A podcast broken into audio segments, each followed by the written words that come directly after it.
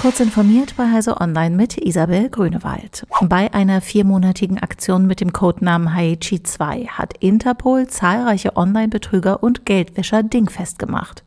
Zwischen Juni und September wurden 1003 Verdächtige verhaftet und knapp 27 Millionen US-Dollar abgefangen.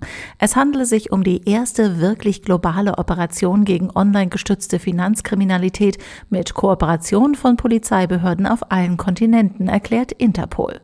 Haichi 2 richtete sich demnach gegen bestimmte Arten des Online-Betrugs, von Heiratsschwindel über Investitionsbetrug bis hin zu Geldwäsche mit illegalem Online-Glücksspiel. Die Strafverfolger haben dabei auch zehn ihnen bis dahin unbekannte kriminelle Maschen aufgedeckt. Die Aktion zeige die globale Bedrohung durch diese Form der Kriminalität, erläutert die Behörde in ihrer Meldung. Langsames Internet ist ein frustrierendes Thema, bei dem es nun aber eine gute Nachricht für Verbraucherinnen und Verbraucher gibt. Im Dezember tritt eine Regelung im Telekommunikationsgesetz in Kraft, die die Position der Kunden gegenüber ihren Internetanbietern wesentlich verbessert.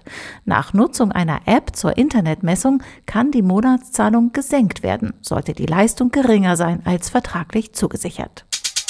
Seit einiger Zeit geht Moskau gegen US-amerikanische Tech-Konzerne vor, wenn sie in Russland als illegal eingestufte Inhalte, darunter auch Aufrufe zu verbotenen Demonstrationen, nicht auf ihren Plattformen blockieren oder entfernen.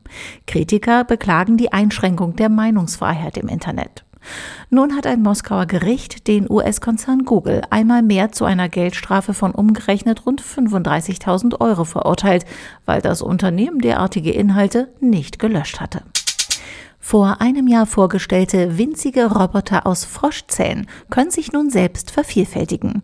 Mit den sogenannten Xenobots habe man in einer bemerkenswerten Entwicklung jetzt einen neuen biologischen Organismus geschaffen, erläutert das Forschungsteam um Michael Levin von der Tufts University bei Boston.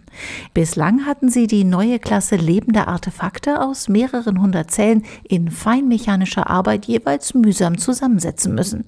Die Fähigkeit zur Replikation sei nun ein wegweisender Durchbruch auch auf dem Weg, die Xenobots einmal in Menschen einsetzen zu können, etwa um Insulin zu produzieren oder Verletzungen am Rückenmark zu reparieren. Diese und weitere aktuelle Nachrichten finden Sie ausführlich auf heise.de.